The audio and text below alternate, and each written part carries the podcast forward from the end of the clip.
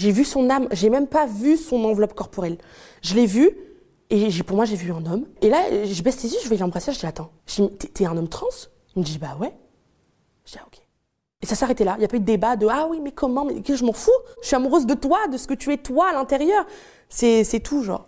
Je suis fier d'être gay. Asexuel. Drag queen. pansexuel, aromantique, une femme transgenre. Et je suis fière d'être moi.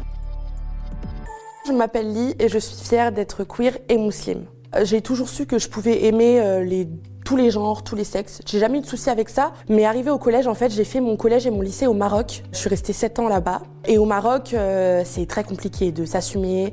On vivait tous cachés, en fait, euh, que ce soit les, les les pans, les personnes trans, les personnes, enfin, quelles que soient les personnes de la communauté LGBT, pour éviter tout problème et de déshonorer euh, la famille, euh, tout ça. Au Maroc et dans d'autres pays d'ailleurs, c'est un problème d'être euh, LGBT parce que euh, les gens cachent leur homophobie derrière la religion. Ils utilisent l'islam, qui est une religion de paix et d'amour, euh, pour dire bah euh, toi t'es une abomination, tu vas aller en enfer, t'es es un signe de la fin du monde. Ça c'est leur phrase préférée. Le nombre de fois quand je portais le voile, on m'a dit Dieu il te déteste, tu salis le voile. Le nombre de fois, le nombre de fois où j'ai pleuré, où j'ai j'ai pratiquement failli faire une tentative de suicide parce que je me disais mais attends que je meure en suicide ou que je meure comme je suis, je vais aller en enfer. J'ai détesté ma religion, que Dieu me pardonne, pendant des années, des années, des années. Je me suis dit, comment je peux être non-binaire et pansexuel et croire en un Dieu qui sûrement va m'envoyer en enfer parce que je suis qui je suis. Je me suis dit, ma religion me déteste, mon Dieu, il me déteste, euh, ce que je suis, c'est une abomination. Et c'est une fois arrivé en France pour mes études où j'ai trouvé que la religion, en fait, pour me m'accrocher à tout ça, parce qu'on quitte les parents, on quitte le cocon. J'ai parlé avec mon Dieu, j'ai tout fait en sorte de me rapprocher de lui. Et en apprenant mieux ma religion, je me suis rendu compte que c'était pas Dieu qui me détestait, c'était les gens en fait. Mon Dieu, il est miséricordieux, il est doux, il est gentil, il est, il est prévenant, il t'apporte du bien dans ta vie. Être homosexuel n'est pas un péché, c'est le fait de pratiquer l'acte. Ok, l'acte est condamnable, mais c'est à Dieu de le condamner.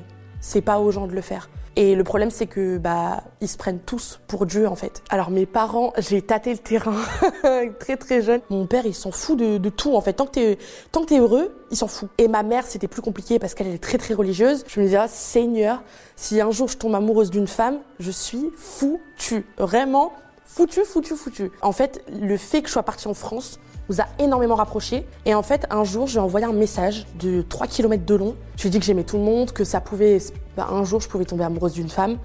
Que, ou d'un homme, ou j'en sais rien, mais qu'il fallait qu'elle se prépare à ça, que moi je l'aime, que ça change pas la personne que je suis. Elle m'a répondu un truc assez, assez marrant, elle m'a dit euh, euh, Tant qu'il reste les hommes, tranquille. On verra euh, l'avenir, ce qu'il dit. Moi, je t'aime, t'es mon enfant, quoi qu'il arrive, je serai là pour toi. Et finalement, mon coming out, il est passé comme une lettre à la poste. J'ai attendu d'être safe. Et c'est très important d'attendre d'être safe. En fait, ce qu'il faut se dire, c'est que la religion, c'est personnel. C'est toi qui la pratiques avec ton Dieu. On a tous une foi différente, à des degrés différents, qu'on pratique tous différemment. Un couple religieux, euh, les deux personnes sont musulmanes, chrétiennes, ce que vous voulez ont pratiqué l'acte. C'est pas à moi de les juger. C'est leur péché.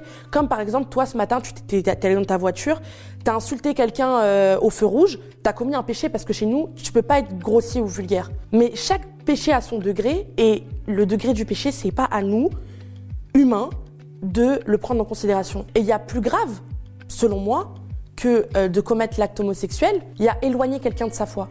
Tu l'as éloigné de sa religion, tu lui as fait perdre confiance en son créateur. Il y a quoi de pire?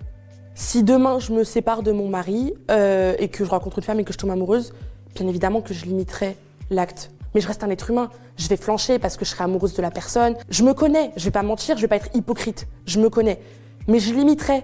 Ou je demanderai pardon. Ou je ferai en sorte que que euh, je sais pas moi mon désir euh, euh, sexuel baisse dans mes prières. En soi, si je veux être avec elle, je suis avec elle. C'est mon péché. Ça me regarde en fait. Et les gens ne veulent pas comprendre que le péché regarde la personne et leur excuse c'est les rappels. Oui, le rappel profite aux croyants, le rappel bienveillant profite aux croyants.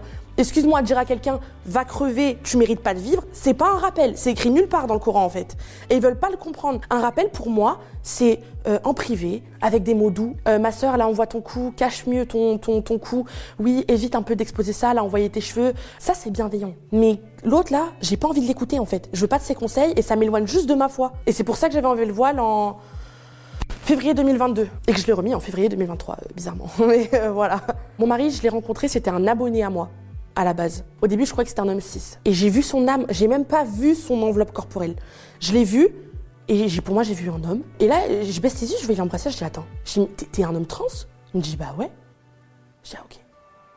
Et ça s'arrêtait là. Il n'y a pas eu de débat de ah oui, mais comment Mais je m'en fous? Je suis amoureuse de toi, de ce que tu es toi à l'intérieur. Ça a directement été genre le coup de foudre de tout. En fait, il m'a tellement accepté comme j'étais. Et ça fait du bien d'avoir une personne qui, qui est religieuse, maghrébine, comme moi et qui est LGBT et tout ce que vous voulez et de se dire que cette personne va partager ma vie et me comprend et me dit pas genre non t'es pas du tout légitime. On va se tirer vers le haut ensemble on va aller faire nos prières ensemble on va aller t'acheter des voiles on va acheter un camis on va faire nos prières ensemble on va faire les ablutions on va faire ramadan. C'est ça le vrai amour pur. Et c'est la personne qui te tire vers le haut et vers ta foi et vers ta religion. Mais non mais on est une abomination euh, sinon euh, voilà. Le verset qui nous sort souvent, c'est un homme ne doit pas imiter une femme et une femme ne doit pas imiter un homme parce que c'est ça qui est péché. Une femme trans n'imite pas les femmes et les hommes trans n'imitent pas les hommes et les personnes non binaires n'imitent pas rien. Du coup, les personnes trans sont elles sont comme ça. Une femme trans est une femme. Elle n'imite pas une femme, elle l'est. Depuis qu'elle est née, elle sait que c'est ça. Pour moi, ce verset ne peut pas être utilisé dans ce cas-là. Après, c'est mon avis. Encore une fois, bien évidemment que tout le monde m'a dit que j'étais mariée avec une femme. Bien sûr, c'est pas eux qui vivent avec. Vous savez pas ce qu'il a entre les jambes. Vous savez pas quel stade il est de sa transition. Et même si, et même si c'est un péché, ok, c'est mon péché à moi. Et qu'est-ce que vous en savez si tous les jours je demande pas pardon à Dieu d'être amoureuse de lui? Vous en savez rien. On peut pas savoir comment la personne est dans sa foi. Moi, mon mari, je l'aime, et pour moi, c'est un homme, et Dieu sait que c'est un homme, et je l'aime comme il est, et pour moi, ce sera toujours un homme. Tout est contre les, les personnes queer de base, musulmanes de base, alors nous, les deux ensemble, on a le monde qui est contre nous, et nous, on veut juste qu'on nous laisse tranquille. On vous demande pas de vivre avec nous dans notre maison, on vous demande de nous laisser tranquille. C'est tout, genre. Juste ça. Je suis très fière de moi parce que j'ai réussi à assumer ma pansexualité, à assumer euh, ma non-binarité. Je pratique ma, religion et je suis en accord avec moi-même. Je me mens pas, je me force pas. Et ça, franchement, c'est ma plus grande fierté. Le problème, c'est pas la religion. Que le problème, c'est les gens. Ne perdez pas votre foi pour eux et gardez-la pour Dieu. Vous devez penser à vous, à votre Dieu et c'est tout. Le reste, on s'en fiche. On s'en fiche complètement. Voilà.